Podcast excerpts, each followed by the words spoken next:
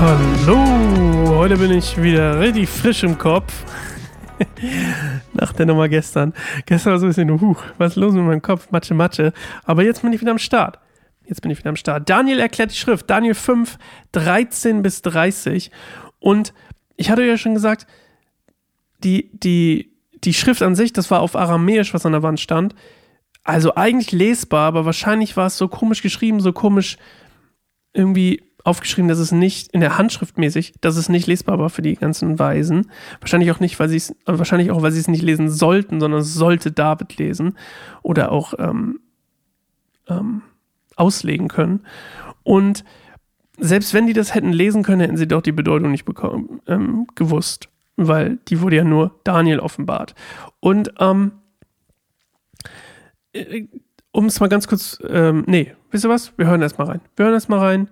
Und ähm, wobei eine Sache noch, Belsassar verachtete Juda und Israel. Das ist vielleicht noch so ein bisschen wichtig. Also der ist nicht pro Israel hier, sondern der ist eher wie auch mit der Religion und den ganzen Sachen, was ich euch, was ich dir letzte Woche erzählt habe, der ist eher gegen Juda, gegen Israel, gegen Jahwe. Und ähm, vielleicht hilft das beim, beim Zuhören. Bis gleich. Also wurde Daniel vor den König geführt. Der König fragte ihn, bist du Daniel, den mein Vater König Nebukadnezar als Gefangenen von Juda hierher gebracht hat? Man sagt über dich, dass der Geist der Götter in dir wohnt und dass Erleuchtung, Scharfsinn und eine besondere Weisheit bei dir gefunden wurde. Ich habe alle diese Weisen und Wahrsager kommen lassen, damit sie die Schrift lesen und mir anschließend erklären sollten, was ihre Bedeutung ist. Das ist aber keinem von ihnen gelungen. Jetzt habe ich über dich gehört, dass du in der Lage seist, Deutungen zu geben und Geheimnisse zu lösen.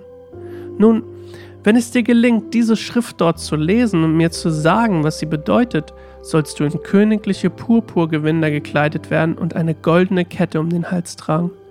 Und du sollst zum dritthöchsten Mann im Reich erhoben werden. Daniel antwortete dem König, behalte deine Geschenke und deine Belohnung und gib einem anderen. Ich will dir die Schrift auch so vorlesen und dir ihre Bedeutung mitteilen.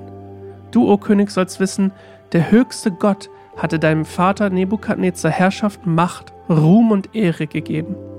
Alle Völker, Nationen und Sprachen lebten in Furcht und Schrecken vor ihm, weil Gott ihm eine besondere Fülle an Macht verliehen hatte. Er tötete, wen er töten wollte, und ließ am Leben, wen er verschonen wollte. Er brachte zu Ehren, wen er ehren wollte, und brachte zu Fall, wen er demütigen wollte. Dann aber wurde er hochmütig und sein Stolz steigerte sich ins Unermessliche. Daraufhin wurde er vom Thron gestoßen und aller seiner Würde beraubt. Man verstieß ihn aus der Gemeinschaft der Menschen, er wurde in seinem Wesen wie ein wildes Tier und hauste unter wilden Eseln, er fraß Gras wie die Rinder und sein Körper wurde vom Tau des Himmels durchnässt. Und zwar so lange, bis er erkannte, dass der höchste Gott die Herrschaft ausübt über alle Reiche der Menschen und dass er die Regierungsgewalt gibt, wem er will. Du, Belsazar, bist sein Sohn und Nachfolger, Du hast all dies gewusst und warst dennoch nicht demütig vor Gott, sondern warst überheblich gegen den Herrn des Himmels und hast die Becher seines Tempels holen lassen. Ihr habt Wein aus ihnen getrunken, du und die mächtigen Männer in deinem Reich, deine Frauen und Nebenfrauen.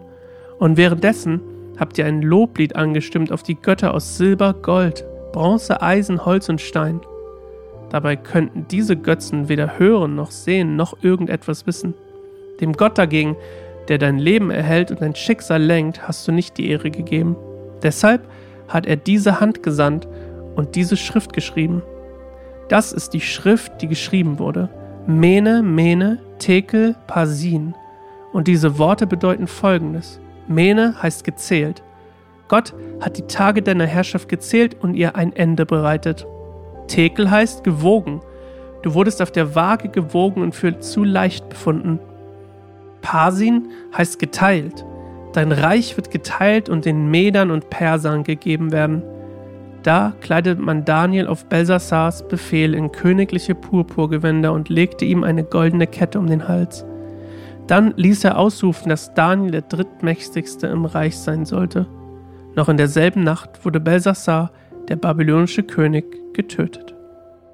Also, das ist sozusagen quasi nochmal ne, wieder Mord, Intrigen, Verfall des Reiches. Das ist das, was quasi jetzt hier so zu Ende geht. Das ist jetzt auch der Moment, wo Belsassar stirbt. Er war der letzte babylonische quasi Herrscher, äh, zusammen mit seinem Na Nabonid, wie hieß er? Nabonidas? Nabonidus. Und ähm, das Reich verfällt, der, das goldene Haupt, ne, aus dem Bild von, aus dem Traum von Nebukadnezar, das goldene Haupt, also Babylon, ähm, wird verschlungen, das Reich wird verschlungen von Silber, ihr erinnert euch, die zweite Phase der Zeit der Heiden, Brust und Arme aus Silber, aus diesem Standbild, nämlich die Merder und Perser, das kommt morgen, das ist das, wie er stirbt. Und ähm, das gibt so eine ziemlich coole Geschichte, die ähm, erzähle ich euch vielleicht morgen oder erzähle ich dir vielleicht morgen. Oder vielleicht mal gucken, wie lange wir jetzt hier noch brauchen. Aber, also, Daniel kommt dazu, Daniel kann es lesen, erklärt's. Ähm, und auch eigentlich ziemlich, ziemlich deutlich, es heißt gezählt, gewogen und geteilt. Und das ist genau das, was mit seinem, ähm, was mit ihm passiert, weil er, obwohl er wusste, dass Nebukadnezar zum Beispiel ähm, gedemütigt werden musste durch dieses, diese Zeit, durch die Zoo, Zoanthropie, durch diese Geisteskrankheit, dass er dachte, er ist ein Tier Belsassar wusste davon, auch wenn die Öffentlichkeit nichts davon wusste und es geheim gehalten wurde vor der Öffentlichkeit, vor dem Volk. Die königliche Familie wusste das schon und Belsassar wusste auch und hätte daraus, also wusste das auch und hätte daraus lernen müssen. Und das ist das, was Daniel ihm hier vorwirft. Du hättest das wissen müssen und warst hochmütig und warst arrogant und selbstverherrlichend und was auch immer. Und ähm, deswegen sagt er Mene Mene Tekel Parsin. Und das Coole ist, ähm, in der das dritte Wort, also Parsin, ähm, Daniel verändert diesen, den Plural Parsin in einen Singular Peres, zumindest im, im, im, im Originaltext. Und ähm, Peres ist quasi, wenn man ähm, durch die Vokaländerung von Peres, also er macht ein Wortspiel draus, Peres zu Paras ist nämlich Persien. Und das sind ja auch die Perser, die ihn ähm, quasi, die, die ihm das Leben kosten und dann auch eben das Königreich. Und ähm, die das geteilt werden sozusagen. Sein Königreich wird geteilt oder zerbrochen und den Merdern und Persern gegeben. Also das nur so mal am, am Rande erwähnt. Und das Spannende mit dem Gewogen ist, also ne, er sagt ja zu leicht befunden und ähm, mit dieser Waage wurde gewöhnlicherweise früher ein, Zahlungs, ein Zahlungsmittel gewogen. Also wenn man mit etwas bezahlen wollte, nicht so wie heute, man hier ist, hier ist irgendwie ein hier ist ein Euro oder so. Das war, ging ja damals nicht. Und so, so richtige Zahlungsmittel wie Münzen oder so gab es zu der Zeit halt auch noch nicht. Und dieses Zahlmittel musste ein bestimmtes Gewicht haben, also zum Beispiel Silber oder so, musste ein bestimmtes Gewicht haben. Und wenn es das, wenn es diesem Gewicht nicht entsprach oder dem Standard nicht entsprach, wurde das gewöhnlich abgelehnt und man konnte nicht damit bezahlen.